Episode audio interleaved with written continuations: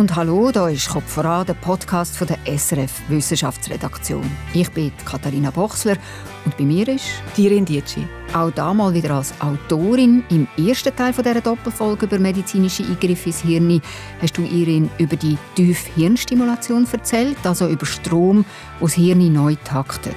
Damals jetzt geht es um Chemie. Um eine chemische Substanz, die vor fast 80 Jahren in der Schweiz entdeckt worden ist, LSD ein Halluzinogen, ein Psychedelikum, früher eine Hippie-Droge. Heute ein medizinischer Hoffnungsträger, der das Hirn beflügeln kann, wahrnehmungs- und stimmungsmässig.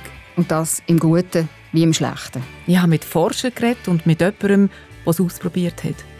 Ich habe in diesen paar Stunden so viel erlebt, so viel aufgearbeitet, aufgewühlt, wie man in zehn Jahren Therapie vielleicht macht. Das habe ich an einem Tag gemacht. Zuerst geht unser Trip hier bei Kopf voran zurück in den Anfang von dem Halluzinogen. LSD ist über Jahrzehnte verboten und als Rauschgift verteufelt. Die LSD-Erfahrungen sind Einzelerfahrungen hier bei mir in der Praxis. Und das ist eine ganztägige Erfahrung mit einer ja, gut mittleren Dosierung, 200 Mikrogramm. Teufelszeug, das seit wenigen Jahren wiederentdeckt und erforscht wird als Heilmittel gegen Angst oder Depressionen. Genau wie andere psychedelische Substanzen, zum Beispiel Psilocybin. Pilzli. Stoffe, die nicht nur die Psychiatrie beflügeln können, sondern auch die Pharmabranche. Im Moment werden wöchentlich Patente oder monatlich sicher Patente angemeldet für neue Psychedelika. Das ist ein Milliarden, ein Milliarden-Business eine Goldgrube für die Chemie-Multis. Und ein grosses Versprechen für psychisch kranke Menschen. Nimm uns mit auf den Trip, Irin.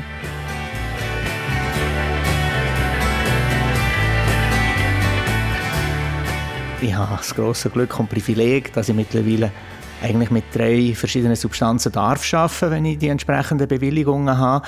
Es ist vor allem LSD. Das LSD kenne ich am besten. Mit dem habe ich am meisten Erfahrung und Arbeit gemacht. Aber wir haben auch die Möglichkeit mit MDMA, also Ecstasy heisst es in der Umgangssprache, oder auch mit Psilocybin. Das ist der, der Wirkstoff von der Zauberpilz, von den Psilocybin-haltigen Pilzen. Da arbeitet jemand mit LSD, mit Ecstasy und Pilzli. Wer ist es? Das ist der Peter Gasser. Er ist Psychiater und Psychotherapeut in Solothurn. Er ist eine Schlüsselfigur in der LSD-Forschung und ein Pionier. Inwiefern? Er war der, der LSD weltweit als erster aus dem 40-jährigen Dornrösli-Schlaf geholt hat und damit wieder hat forschen 2008 hatte er die Bewilligung für eine Pilotstudie. Psychedelische Substanzen haben in den Nullerjahren noch einen sehr schlechten Ruf, gehabt, vor allem LSD. Wegen seiner wilden Vergangenheit in den 60er und 70er Jahren war es verboten aus dem heraus wieder einen Neuanfang zu machen, ist schon extrem schwierig gewesen. Und für LSD ist es sicher doppelt schwierig gewesen, weil es halt die Substanz war mit der zweifelhaftesten Reputation. Es ist wirklich halt das Symbol und Aushängeschild von der Hippie-Bewegung und das Verbot von allen diesen ähm, bewusstseinsverändernden Substanzen ist halt in erster Linie wegen LSD gewesen.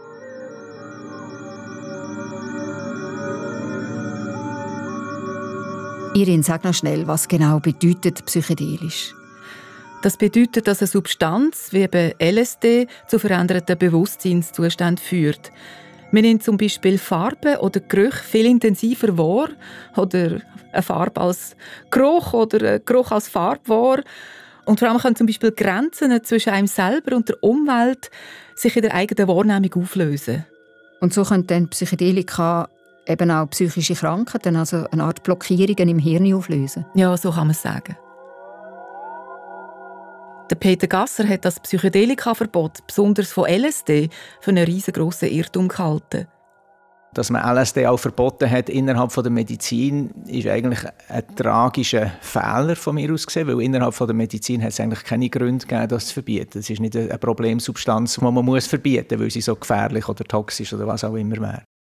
Irin, du bist der Peter Gasser, der LSD-Pionier, besuchen und hast mit ihm über das Revival der LSD-Forschung bei psychischen Leiden geredet. Zuerst aber sag, warum genau ist der Ruf vom LSD eigentlich so brutal abgestürzt? LSD hat sich Anfang 60er Jahre als Modedroge verbreitet. Vor allem in Amerika, aber auch in Europa und in der Schweiz.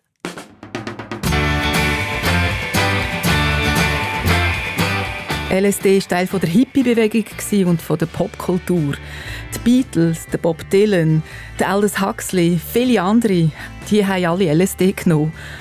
Aber man hat dann eben noch völlig ungeschützt konsumiert und sehr oft auch überdosiert. Und überdosiert fliegt einem mehr oder weniger alles um die Ohren, Stichwort Horrortrip. Ja, genau. Die Zeitungen haben berichtet von Leuten, die aus dem Fenster gegumpelt sind, weil sie gemeint haben, sie können fliegen. Viele sind seelisch zusammengebrochen und haben Mühe, sich wieder aufzurappeln. Eine wichtige Figur in dieser Zeit war der Timothy Leary, ein ehemaliger Psychologiedozent und Forscher von der Harvard University. Er war der, der LSD aus dem Labor und der Arztpraxis sozusagen auf die Straße gebracht hat. Der Timothy Leary ist vor der Masse auftreten wie ein Popstar. Das ist doch der mit dem Slogan Turn on, tune in. Tune in, drop out, ganz genau. We tell young people today, drop out of school because schools, education today, is the worst narcotic drug of all. Don't politic. Don't vote. These are old men's games. Impotent and senile old men that want to put you onto their uh, old chess games of war and power. Drop out. Der Timothy Leary hat den Jungen gesagt, sie sollen mit LSD im bürgerlichen Leben den Rücken kehren nicht mehr in die Schule gehen, sich nicht mehr um Politik kümmern. Also drop out, steig aus und kehr zurück zu der göttlichen Harmonie. Take off your shoes. Get back in tune with God's harmony. Surround yourself with beauty and sacred objects. Der Leary ist ins Gefängnis gekommen und 1970 ist LSD samt den anderen Psychedelika von den Gesundheitsbehörden auf der ganzen Welt verboten worden. Und damit ist auch die Droge, die in der Schweiz ihren Ursprung hat, im Labor vom legendären Albert Hoffmann bei der Sondo für die Forschung verboten gewesen. Ja, der Albert Hoffmann hat LSD 1938 entdeckt und er hat es immer als Medikament gesehen, das nicht zur Droge werden darf, sondern als eine Substanz, die man sorgfältig, fast sakral einsetzen sollte. Weil es dann doch als Droge missbraucht worden ist, hat er es als sein Sorgenkind bezeichnet. Bei den Indianern ist es daheim vom Schaman. In unserer Kultur, wir haben keinen Schaman mehr. Wer entspricht dem Schaman in unserer Kultur? Das ist der Psychiater.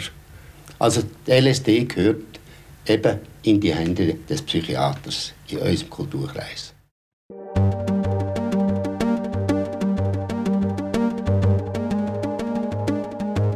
LSD hat in den ersten 15, 20 Jahren gewaltige Forschungswellen ausgelöst bis eben in den 70er Jahren der Konsum und die Forschung verboten worden sind.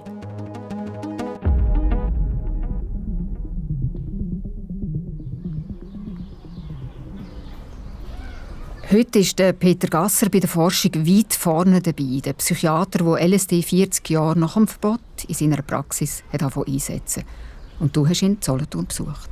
Richtig. Solothurn, in der Nähe vom Bahnhof und der Aare, hat Peter Gasser seine Praxis im zweiten Stock von einem schönen älteren Stadthaus.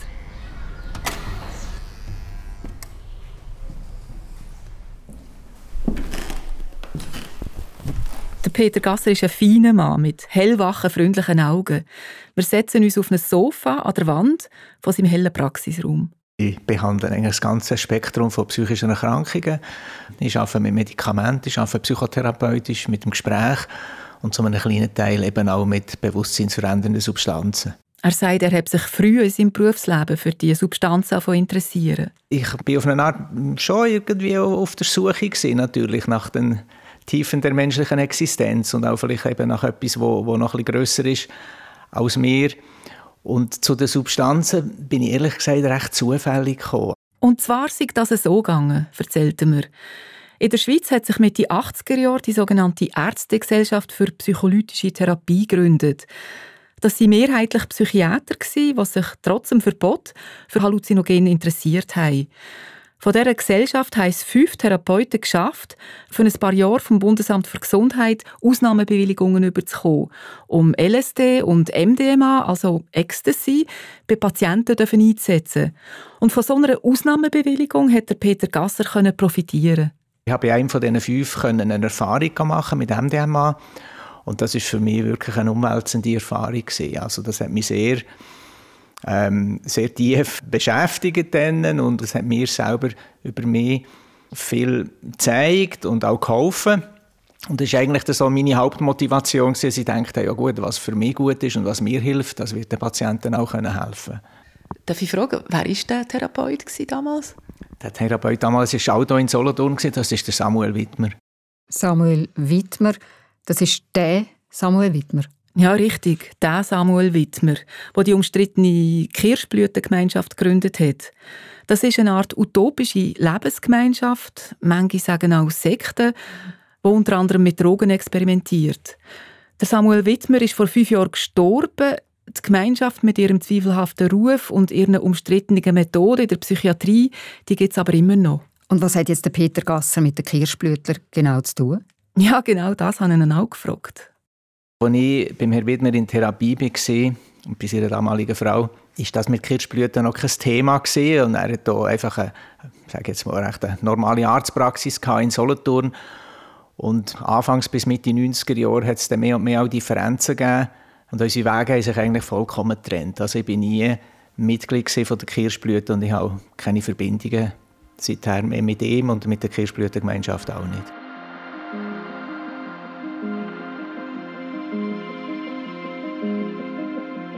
Um die Jahrtausendwende hat die Forschung mit psychedelischen Substanzen zaghaft wieder angefangen, vor allem mit Psilocybin und MDMA. LSD aber hat es weiterhin schwer. Es war tabuisiert, vor allem in den USA. Der 100. Geburtstag von Albert Hoffmann, der 2006 mit einem grossen Symposium gefeiert der hat etwas in Gang gebracht. Das war eine grosse Veranstaltung, über 1000 Leute aus aller Welt.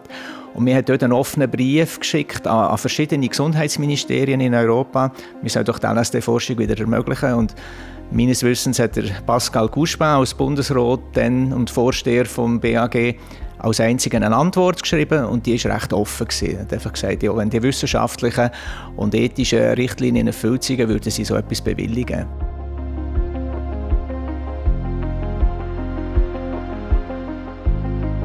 Es war der Startschuss für Peter Gasser sein erstes LSD-Projekt 2008. Eine kleine Studie mit zwölf Probandinnen und Probanden.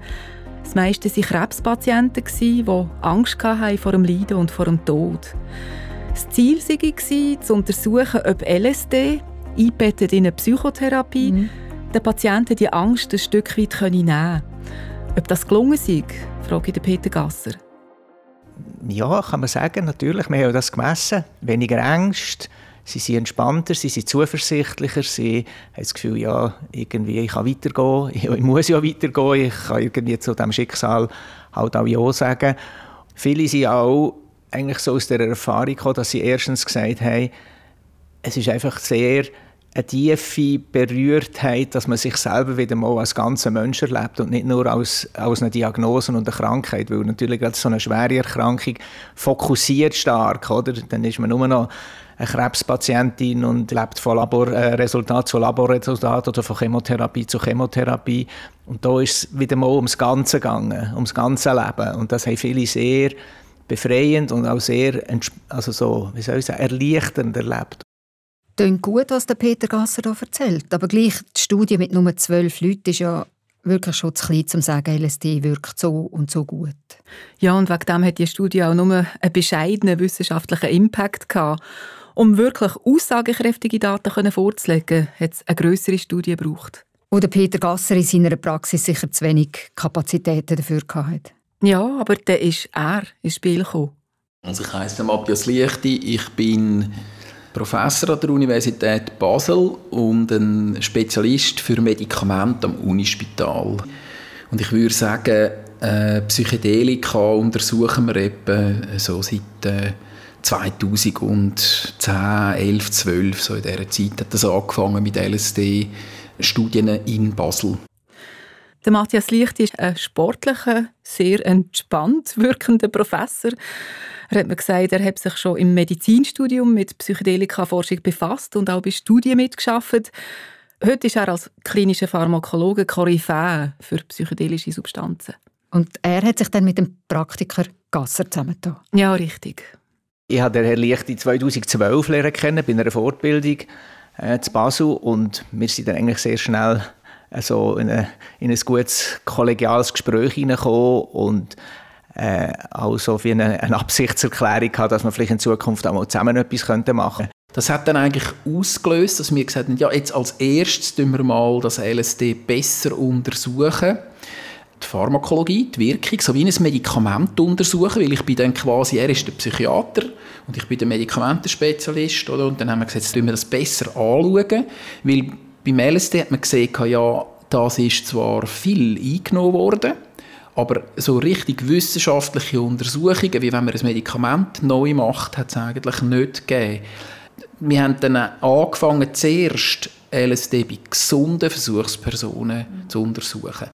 Also genau so, wie man eine wissenschaftlich saubere Studie anfängt. Mhm. Zuerst Wirkung bei gesunden Menschen anschauen, zum Grundwissen gewinnen und erst später dann Versuche mit PatientInnen machen. Ja, so ist es.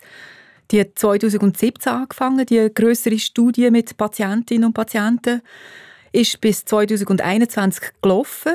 Daten sind schon da, aber sie sind noch nicht publiziert. Das haben 40 Patientinnen und Patienten mitgemacht, die auch Angstzustände hatten. Die Arbeitsteilung zwischen Matthias Lichti und Peter Gasser, die war klar.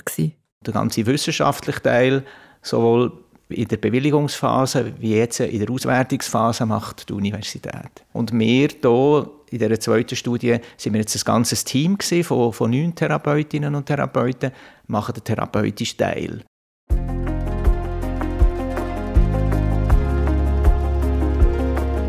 Meine Frau sagte, jetzt sieht die Wohnung aus wie von jemandem, dem es gut geht. Vorher war es eher so eine depressive Wohnung. Also es war schon sehr, na, düster würde ich jetzt nicht sagen, aber nicht unbedingt sehr farbenfroh. Ähm, man hat keinen Spaß, man hat keine Freude. Ich mag und liebe Musik. Und das ist mir ähm, schwer gefallen, da Freude dran zu finden. Also es war einfach alles düster. Das ist der Oliver Hess. Ihn treffe ich bei ihm daheim in seiner Wohnung. Er ist einer von diesen 40, die bei der LSD-Studie mitgemacht haben. Und er berichtet jetzt also sozusagen aus der dritten Perspektive als betroffener Patient, neben dem psychiatrischen Praktiker Gasser und dem universitären Forscher Lichti. Genau. Er kann erzählen, wie er die LSD-Therapie an sich selber erlebt hat. Der Oliver Hess ist 60, lebt mit seiner Frau und einem 16-jährigen Sohn zu Winterthur und er ist Hausmann. Er hat Multiple Sklerose. Die Krankheit hat ihm auch psychisch zugesetzt und wegen dem ist er in die Studie hineingekommen. Ja, also mein Leben drehte sich dann irgendwann nur noch um die MS. Also morgens aufgestanden, oh, wie geht's mir heute? Kann ich laufen? Geht's besser? Ähm, kann ich noch sehen? Ähm, sind die Sehnerven angegriffen? Und ähm, ja, so, und dann habe ich probiert mit Ernährung was zu machen und alles Mögliche, was einem so ein bisschen Hoffnung geben kann, war natürlich alles nicht unbedingt von Erfolg gekrönt. Also deswegen war es immer so ein Kreislauf. Geht es mir psychisch schlechter, geht es mir körperlich schlechter und geht es mir körperlich schlechter, geht es mir wieder psychisch schlechter. Es war ein Teufelskreis, ja. Ja, und besonders fies für ihn war, dass er wegen dieser Krankheit, MS, hat frühzeitig mit seinem Beruf aufhören Ich war viel unterwegs in Europa und, und viel geflogen und habe gemerkt, dass es, ähm, ja, ich es von der Kraft einfach nicht mehr. Ähm, von heute auf morgen ist es weg. Und ich dachte auch immer, naja, Beruf ist wichtig, es macht mir Spaß, mein, mein Job und so. Ähm, aber dass es nachher so wichtig ist im Leben, das war mir am Anfang nicht so klar.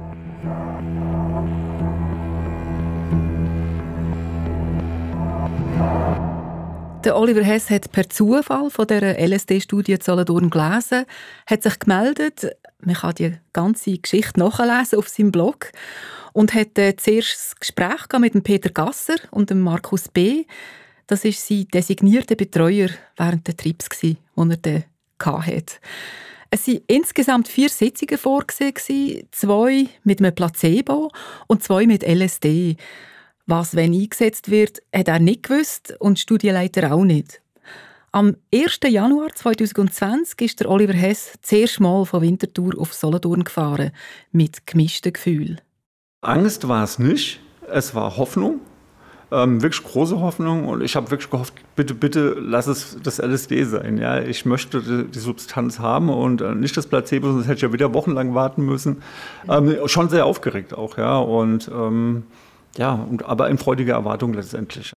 Solothurn, in der Praxis von Peter Gasser, hat er dann die Pille geschluckt, wo ihm sein Betreuer, eben der Markus, gegeben hat. Er ist auf dem Boden gelegen, auf die Matratze und hat gehofft. Und der Peter Gasser hat in seinem Praxisraum, der sehr schön ist, ich denke, das muss auch äh, gegeben sein, dass man sich wohlfühlt in der Umgebung, ein Rad oder ein Kreis mit Holzmosaik oder Steinchen. Und dann gucke ich so an und dann haben die angefangen, sich so langsam zu bewegen.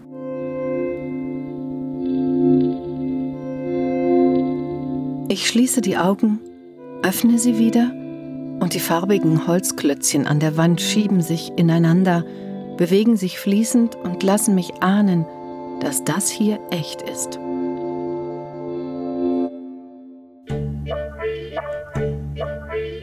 Es stand eine große Monstera-Pflanze in der, in der Ecke und die hat angefangen sich zu bewegen und hat so, ja, Grimassen geschnitten und dachte mir, okay, du machst mir keine Angst. Von meinem Bodenplatz auf der Matratze wage ich einen Blick in Richtung Monstera. Sie ist wirklich groß und wächst fast bis zur Decke.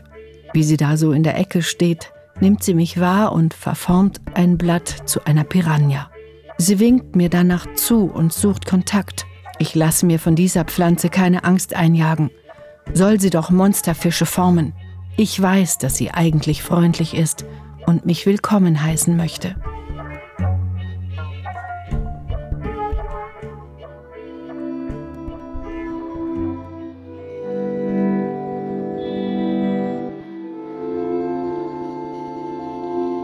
LSD flutet meinen Körper, spült mit der Musik auch die Kontrolle davon. Ich weiß nicht mehr, bin ich oben oder unten. Was ist Raum? Was ist Zeit? Ich öffne die Augen, alles schwingt. Das Ergreifendste waren einfach diese tiefen, tiefen Gefühle. Ich kann es wirklich nicht beschreiben. Die Wörter müssen erfunden, noch erfunden werden. Man kann sagen, oh, ich bin glücklich, ich bin demütig oder Liebe. Das sind oftmals nur Worte. Aber in dem Moment, man spürt es in jeder Faser, in jeder Zelle seines Körpers. Ja. Ich gleite hinüber und spüre mit jeder Zelle meines Körpers, wie gut es ist, sich fallen zu lassen. Meine Sucht, alles zu kontrollieren, meine Angst, Spuren zu hinterlassen, schrumpft. Die Musik greift meine Stimmungen auf, vertieft sie, lässt mich noch mehr spüren und steigert meine Wahrnehmung. Ich platze fast, so intensiv ist das Gefühl. Etwas zieht mich nach oben, will mich mir nehmen. Mein Ich versucht, das nicht zuzulassen. Es wehrt sich. Ich sehe den zarten Faden zwischen mir und oben. Ich bleibe. Markus spielt das Stück noch einmal. Und während ich die nun bekannten Tunes höre, reißt der Faden und ich ohne Ich fliege davon. Es gibt mich nicht mehr. Und doch kann ich wahrnehmen. Erstmal war das so, ähm, dass es mich nicht mehr gab. Also ich habe mich aufgelöst, diese Ich-Auflösung. Ich also ich habe, ich weiß nicht, also ich war weg. Ich hatte dann auch ähm, das Glück, eine spirituelle Erfahrung zu haben, ja, eine spirituelle Gotteserfahrung. Und ähm, ich war vorher eher schon Atheist. Und eingehüllt in reine Liebe, gekleidet in Licht und Wärme, nehme ich für einen kurzen Moment Jesus wahr. Jesus? Oh Moment, Jesus ist für mich doch eigentlich Nonsens. Gott ist tot.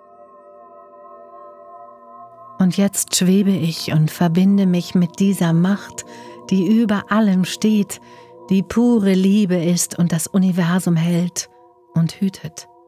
Diese Liebe ist so mächtig, dass sie wunderbar und erschreckend zugleich ist. Ich kann es kaum aushalten, so klein bin ich und so groß und friedvoll diese Macht. In mir keimt ein Gefühl, das ich Demut nennen möchte. Ich stammle, wie konnte ich nur an dir zweifeln? Dann habe ich den Markus gebeten und gesagt, bitte, bitte, schreib das auf, ich möchte das nie vergessen, ja? irgendwas, was ich dir gesagt habe. Ja? Und das ist mir bis heute, ähm, komm jetzt wieder, emotional. Nie wieder möchte ich ohne dieses Wissen dastehen, keinen Schritt mehr tun, ohne diese Erkenntnis. Ich weiß nicht mehr, wer ich bin. Ich kenne nicht Raum noch Zeit. Ich habe keine Ahnung, wo oben oder unten ist. Aber das interessiert mich auch nicht. Alles, was mich in diesem Moment erfüllt, ist Liebe. In ihr ist Sinn. In ihr ist Erfüllung. In ihr bin ich satt.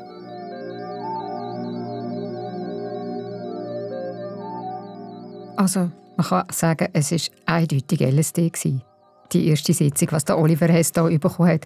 Sehr berührend, was er erzählt und natürlich eindrücklich, wie das, das Erlebnis auch nach zweieinhalb Jahren noch so nachwirkt bei ihm. Ja, ich glaube, man kann das nicht wirklich nachempfinden, wenn man es nicht selber erlebt hat.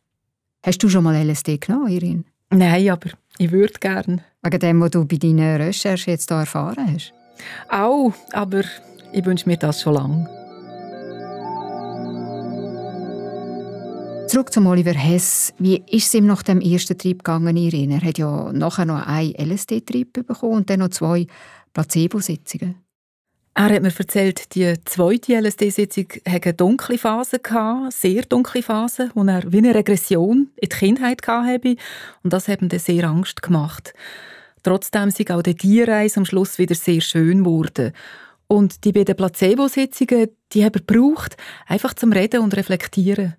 Ich bin jetzt nicht so, dass ich jetzt äh, rumlaufe mit einer rosa-roten Brille und es ist alles toll und in einem Rausch. Es ist es nicht. Ich glaube, es ist so ein gesundes ja, Mittel jetzt. Also ich habe meine Höhen, meine Tiefen, wie jeder andere Mensch wohl auch, aber diese ähm, schweren Depressionen, diese, diese Sinnlosigkeit, dieses alles macht keinen Spaß, das ist weg. Also es ist komplett weg. Ähm, ich macht mir wieder Spaß, Musik zu hören. Es macht mir Spaß, in die Natur zu gehen. Und, und, ähm, und was das Gravierendste ist, für mich auch, mein Leben dreht sich nicht mehr um die MS. Ähm, Oliver Hess hat LSD also wirklich neuen Lebensmut gegeben, das ist ganz klar. Wie war das denn bei den anderen 39 Probandinnen? Wie gesagt, die Resultate sind noch nicht publiziert, aber der Effekt ist eindeutig. Das sagt Matthias Lichti und auch Peter Gasser. Dann hat man tatsächlich bei denen, die das LSD hatten, zweimal zwei Sitzungen Schon zwischen den Sitzungen hat man einen deutlichen Abfall gesehen bei denen von der Angst und dann stark zwei Wochen nach der zweiten Sitzung, aber eigentlich anhaltend bis vier Monate. Es hat dann leicht wieder ein bisschen abgenommen, also der Effekt ist nicht ewig, oder? Aber es ist recht nachhaltig. Also ich meine, einmal Behandlung oder zweimal Behandlung und einen vier Monate langen Therapieeffekt, der für uns vergleichbar war, wie wenn man jeden Tag ein Medikament nehmen würde, also ein Antidepressivum konkret. Die Wirkung ist lang andauernd, also über Jahre. Aber es ist, glaube ich, eine Illusion zu meinen, wir können mit zwei LSD-Sitzungen sich für das ganze Leben lang heilen. Also nicht gerade für das ganze Leben heilen, aber ein oder zwei Trip und die Angst ist mindestens für eine längere Zeit weg. Und beim Oliver Hess sind es ja sogar über zwei Jahre jetzt. Mhm. Äh, Gibt es denn auch andere Studien, Irene, die solche Effekte zeigen? Mit LSD ist die Schweizer Studie bis jetzt die einzige, aber es gibt diverse Untersuchungen mit Psilocybin, dem Wirkstoff der sogenannten Zauberpilzli, wo praktisch gleich wirkt wie LSD. In den USA haben mindestens zwei größere Psilocybin-Studien das Gleiche gezeigt.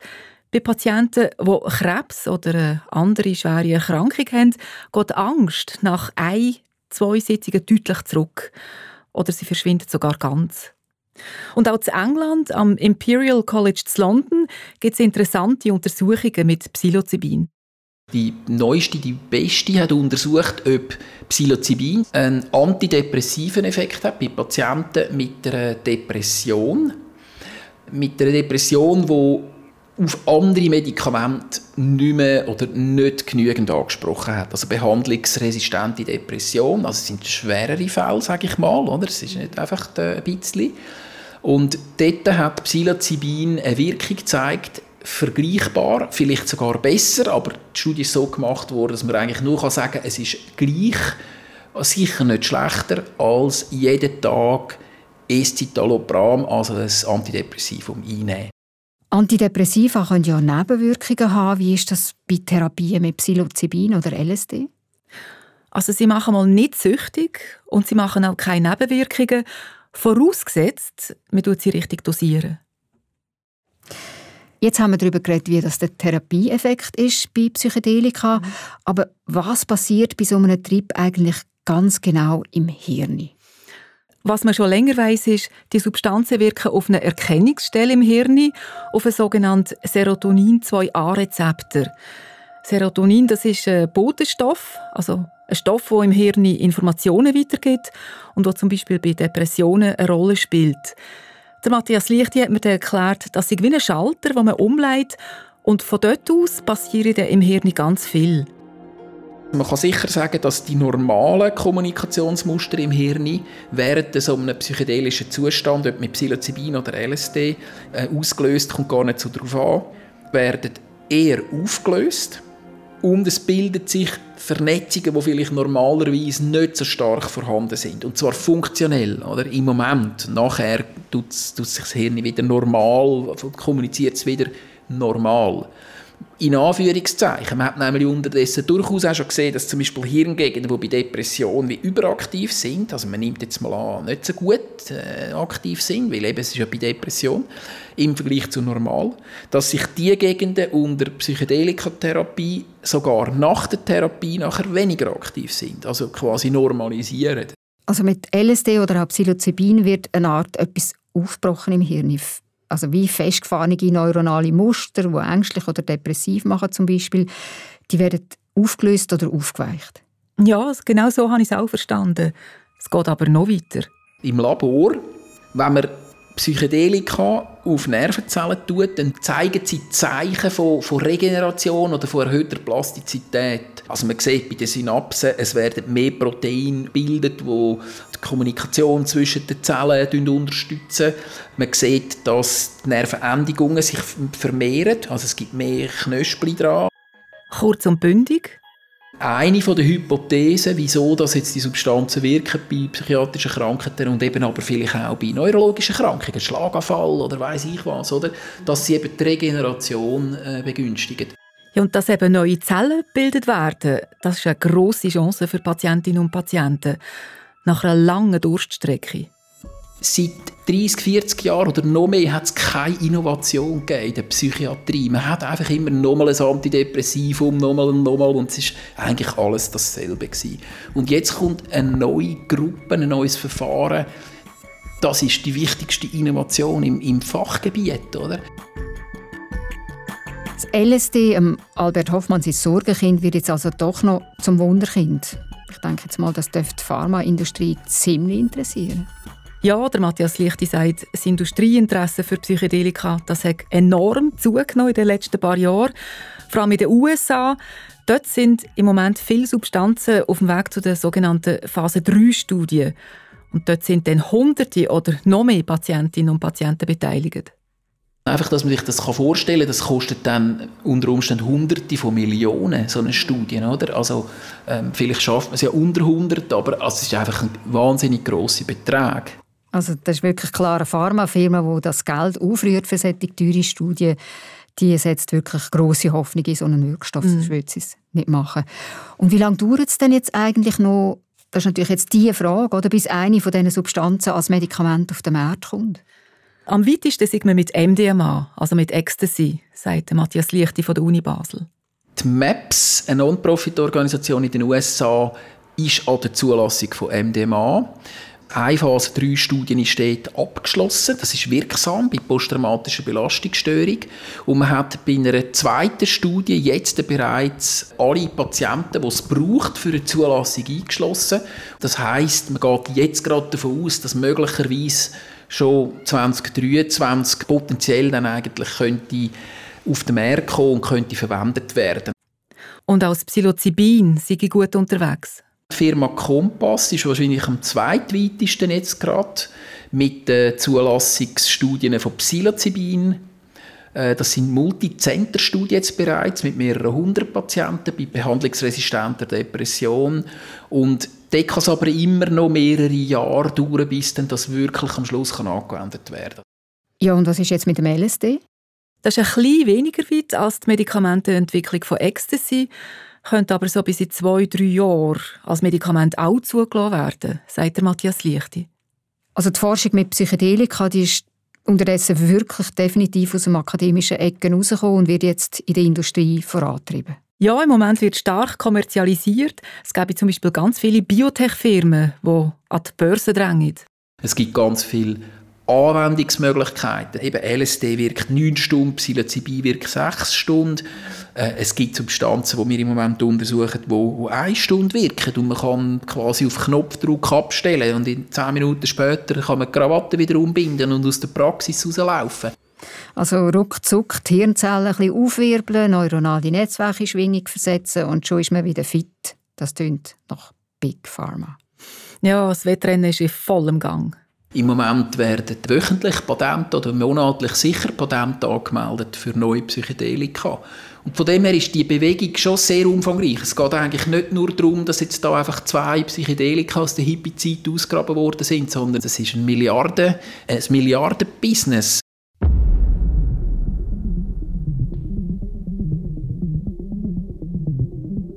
Irin, zum Schluss von dem Podcast, was haltet eigentlich der Pionier Peter Gasser von dieser Entwicklung?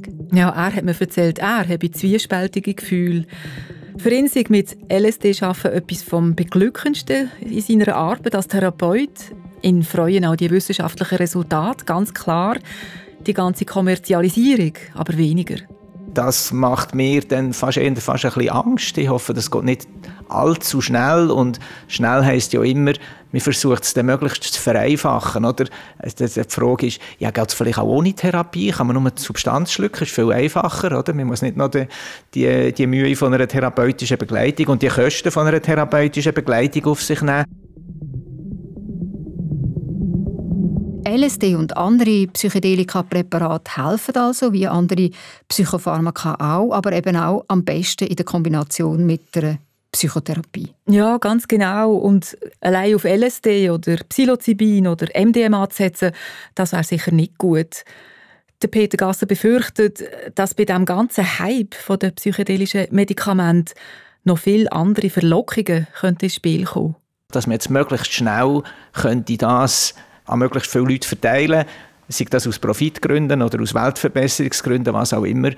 Und das macht mir dann schon eher ein bisschen Sorgen, dass ich denke, hey, wir wollen irgendwie nicht aus den Augen verlieren, es geht hier um Prozesse und die Substanz macht nicht die Heilung selber, es ist der Patient, oder? Wo muss das alles unterstützen? Sonst wären ja alle, die schon mal an einer Party LSD genommen haben, wären ja alles geheilte Menschen. Pille rein, alles gut, so einfach ist es dann doch nicht.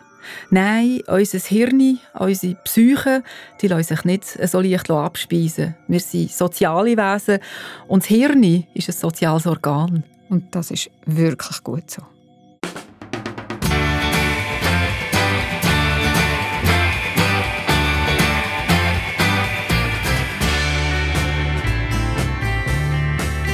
Ihr habt den zweiten und letzten Teil gehört von Kopf voran, einem Podcast von der SRF Wissenschaftsredaktion zum Thema «Zmitzt ins Hirn hinein». Wir sind gespannt, was ihr darüber denkt, über die Doppelfolge und über Kopf voran überhaupt. Schreibt uns, redet mit uns bzw. mit unserer Combox. Erreichbar ist das Kopf voran Team über die WhatsApp-Nummer 079 878 65 04 und per E-Mail via kopfvoran.srf.ch. Das nächste Mal geht es dann bei uns um den Schlaf, warum dass wir schlafen und was wir machen können, wenn wir eben nicht schlafen. Die Autorin von dieser Doppelfolge, die ihr jetzt gerade gehört habt, ist Dirin Dietschi. Sounddesign hat Chris Weber gemacht. Produzentin und Host Katharina Bochsler.